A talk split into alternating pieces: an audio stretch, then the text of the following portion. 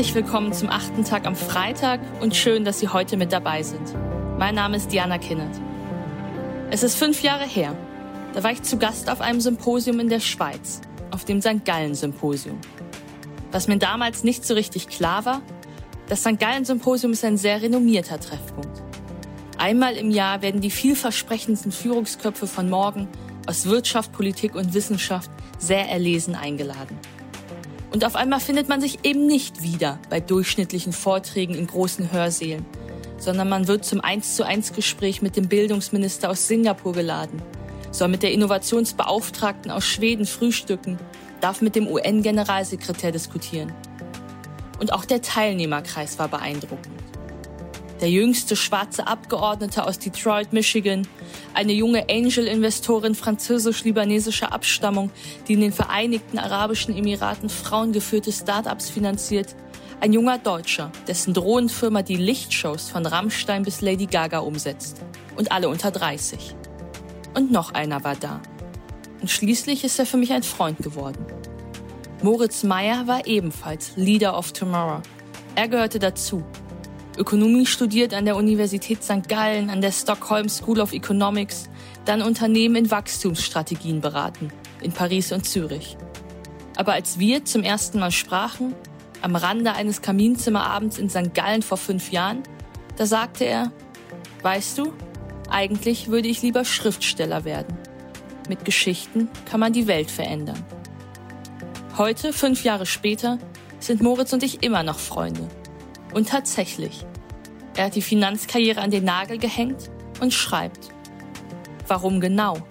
Warum die Welt Geschichten braucht? Das erzählt er jetzt. Viel Spaß mit Moritz Meyer im achten Tag am Freitag.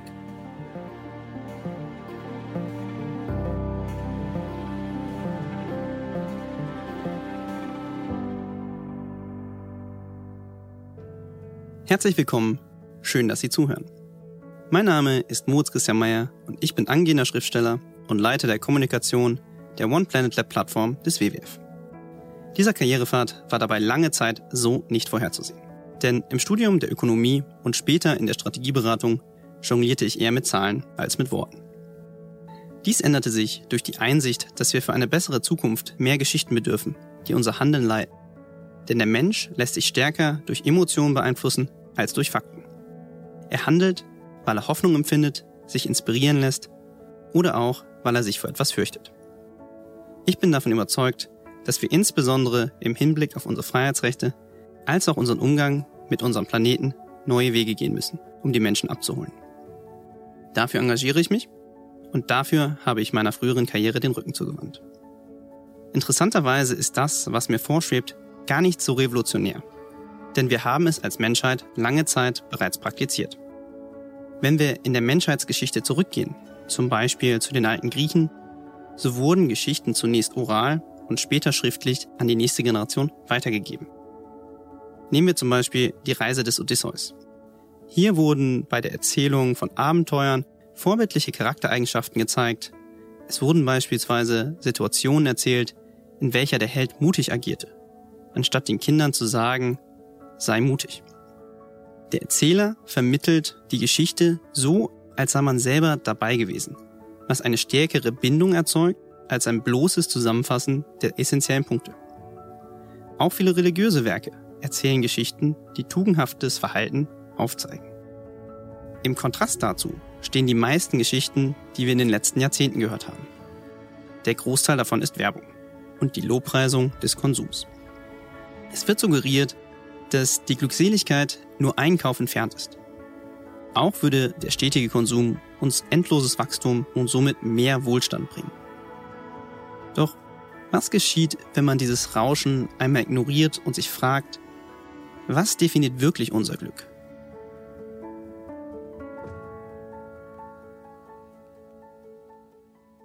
Der Blick fällt unweigerlich auf die Basis, auf dem unser Handeln basiert. Unseren politischen Freiheiten, die uns erlauben, das zu tun und der oder diejenige zu sein, die wir sein wollen. Nicht alle, aber viele dieser Freiheiten wurden dabei von den Generationen vor mir erkämpft und verteidigt. Ich möchte niemand in meiner Generation, in den 90er Jahren geboren, zu nahe treten, Aber wir haben diese Freiheiten eher konsumiert und sie für gegeben hingenommen. Wahrscheinlich waren sie uns in vielen Momenten nicht einmal bewusst. Nur können wir uns diese Ignoranz meines Erachtens nicht mehr leisten. Zwar schien unsere freiheitliche Gesellschaft nach dem Ende des Kalten Krieges auf absehbare Zeit gesichert, doch es mehren sich die Herausforderungen, wenn man den Blick über unsere Landesgrenzen wirft. Die Rechte der Hongkonger werden sukzessive beschnitten und die Menschen auf dem Festland China dürfen sich, wenn überhaupt, nur im unpolitischen Raum noch frei verhalten. Dies wäre weniger beängstigend, wenn es sich um einen isolierten Kleinstaat statt einer globalen Supermacht handeln würde.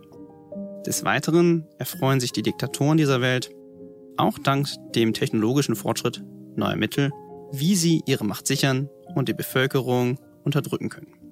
Auch die westliche Welt sieht sich immer neuen Angriffen ausgesetzt. Die versuchen beispielsweise unser Vertrauen in unsere Berichterstattung zu untergraben. Dies sind nur einige der bekannten Risiken. Mehr Angst machen mir persönlich die technischen und biologischen Möglichkeiten, deren Konsequenzen wir noch nicht erahnen können. Denken wir an eine genetisch optimierte Zweiklassengesellschaft. Oder vielleicht irgendwann die Möglichkeit, Gedanken teilen oder auch manipulieren zu können. Vielleicht geben wir unsere Entscheidungsgewalt auch irgendwann an einen Algorithmus ab. In jedem Fall wird es besser und effizienter sein, unsere Freiheitsrechte zu verteidigen, als sie uns wieder mühsam neu zu erkämpfen. Wie kämpft man für etwas, das man bisher vielleicht gar nicht wahrgenommen hat? Wie soll man sich aufraffen gegen etwas Abstraktes, etwas Mögliches in der Zukunft zu tun? Der größte Motivator ist etwas selber zu erleben und daraus eine Notwendigkeit des Handelns abzuleiten. Nur wäre es gelinde gesagt suboptimal, unsere Freiheiten nur für diese Erfahrung aufzugeben. Eine einfachere und sichere Möglichkeit ist es, in eine Geschichte einzutauchen, in der man mitfiebert und eine andere Welt aus den eigenen Augen sieht. Man empfindet Trauer, Wut, Hoffnung. Je nachdem, was die Charaktere erleben. Im Vergleich zu Filmen ist der Leser auch bei Büchern darauf angewiesen, sich die Welt selber im Kopf vorzustellen und seine Fantasie zu benutzen, um die Lücken in der Beschreibung zu füllen. Man konsumiert somit nicht nur eine Geschichte, sondern man baut sie selber mit. Aus diesem Grund schreibe ich Dystopien. Ich überlege mir, was in unserer Gesellschaft schiefgehen könnte und zeige die Konsequenzen auf. Auf diese Art und Weise hoffe ich, dass meine Leser am Ende ihrer Lektüre hochschauen und für sich entschieden haben, dass sie diese Art von Welt nicht erleben wollen. Die Saat für das Verteidigen unserer freiheitlichen Rechte ist somit gelegt. Die Macht von Geschichten reicht jedoch weiter. Und zwar möchte ich kurz auf drei Dinge eingehen. Erstens die Macht einzelner Wörter. Zweitens das inspirierende Wesen von Beispielen statt harter Fakten. Und drittens die Macht eines übergreifenden Narrativs. Das Ganze werde ich anhand der Klimathematik erläutern, da sie für die meisten wahrscheinlich greifbarer ist. Welche Wörter wir verwenden, wenn wir Konflikte diskutieren, macht einen Unterschied. Denn sie lösen unbewusst Assoziationen aus. Interessanterweise wird zum Beispiel das Wort Steuer oft im Kontext von Steuerlast oder Steuererleichterung verwendet, wobei die Anhängsel Last und Erleichterung dazu führen, dass Steuern als etwas angesehen werden, was es zu vermeiden gilt, statt als einen Beitrag zur Finanzierung der Gesellschaft. In der Klimathematik wird dagegen oft vom Klimawandel geredet. Dabei ist das Wort Wandel denkbar unpassend. Wir assoziieren das Wort Wandel mit etwas völlig Natürlichem, das immer schon stattgefunden hat. Auch hat ein Wandel keinen bestimmten Auslöser, noch regt er eine Dringlichkeit der Thematik an. Um der Thematik gerecht zu werden, ist es deshalb sinnvoller, von einer Klimakrise zu sprechen. Denn eine Krise verdeutlicht einerseits Dringlichkeit und andererseits einen Auslöser. In diesem Fall das menschliche Verhalten. In der Kommunikation der Klimathematik wurde über die letzten Jahre versucht, mit möglichst guten Fakten zu argumentieren. Doch die Resultate sind ernüchternd. Menschen reagieren eben nicht darauf, dass sie etwas tun sollen, weil es statistisch jene oder solche Konsequenz hat. Stattdessen werden auch hier Geschichten benötigt, in Form von inspirierenden Beispielen. Ein Beispiel. Es gibt mittlerweile Angebote für Babykleidungsabos, bei denen man immer die richtigen Größe zugeschickt bekommt und die alte zurücksendet, sobald das Kleinkind rausgewachsen ist. Dies im Vergleich zu alle Größen selber kaufen. Die Kleidung bleibt bei dem neuen Modell im Kreislauf und es ist oftmals günstiger als das alte. Anstatt mit Fakten um sich zu werfen, kann man diese Geschichte besser erzählen, wenn jemand diesen Service erlebt hat und wahrscheinlich inspiriert ist, andere auch auf die Lösung umzusteigen. Anstatt mit mahnendem Finger dazustehen, wird die Kommunikation zielführender sein, wenn man Lösungen präsentiert, die auch die Menschen von sich aus nutzen wollen. Vegane Produkte werden sich beispielsweise vor allem auch dann durchsetzen, wenn sie gut schmecken, günstig sind und entsprechend über sie gesprochen wird. Das größte Potenzial liegt aber in der Umweltthematik in einem übergreifenden Narrativ, welches die Menschen begeistert und sie mitnimmt. Hier hat man den heiligen Gral meines Wissens noch nicht gefunden, aber man hat realisiert, dass man etwas optimistischer Klingendes braucht als eine Postwachstumsgesellschaft oder eine Suffizienzerzählung, bei dem die Angesprochenen sofort an Verzicht denken. Stattdessen benötigen wir ein positives Narrativ, das Menschen zum Mitmachen einlädt. Die Donutökonomie setzt sich zwar als Zielzustand durch, den wir anstreben, doch wir brauchen auch einen attraktiven Weg, der uns dorthin führt. Umso mehr Menschen sich darüber Gedanken machen, welche Geschichte wir erzählen sollten, desto höher ist auch die Wahrscheinlichkeit, dass wir irgendwann die richtige finden. Wenn ich dabei jedoch eines gelernt habe, ist es, dass die Geschichten, die es sich lohnt zu erzählen, nicht erzwungen werden können, sondern zu einem kommen. Sie setzen sich zusammen aus den eigenen Erfahrungen, den Gesprächen mit anderen Menschen und jenen Dingen, die man aus Neugier erlebt hat.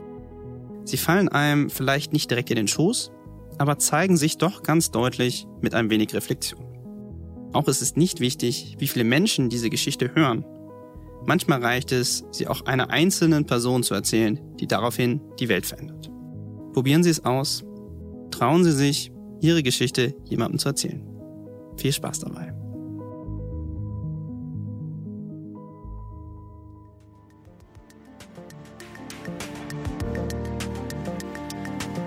Inspiration geben. Genau darin Sinnhaftigkeit finden. Für sich selbst, aber auch als Beitrag für eine bessere Gesellschaft. Das ist die Geschichte von Moritz Meyer. Mit dem Soziologen und Sozialpsychologen Harald Welzer diskutiere ich regelmäßig darüber, was wir als Gesellschaft für Veränderung nötig haben. Auch Welzer sagt, Narrative, Erzählungen, Bilder, die Einladung, an etwas Neuem, Größeren mitwirken zu können. Eine Utopie zum Anfassen eben. Vielen Dank an Moritz Meyer und vielen Dank auch an Sie. Wir hören uns wieder am nächsten Freitag.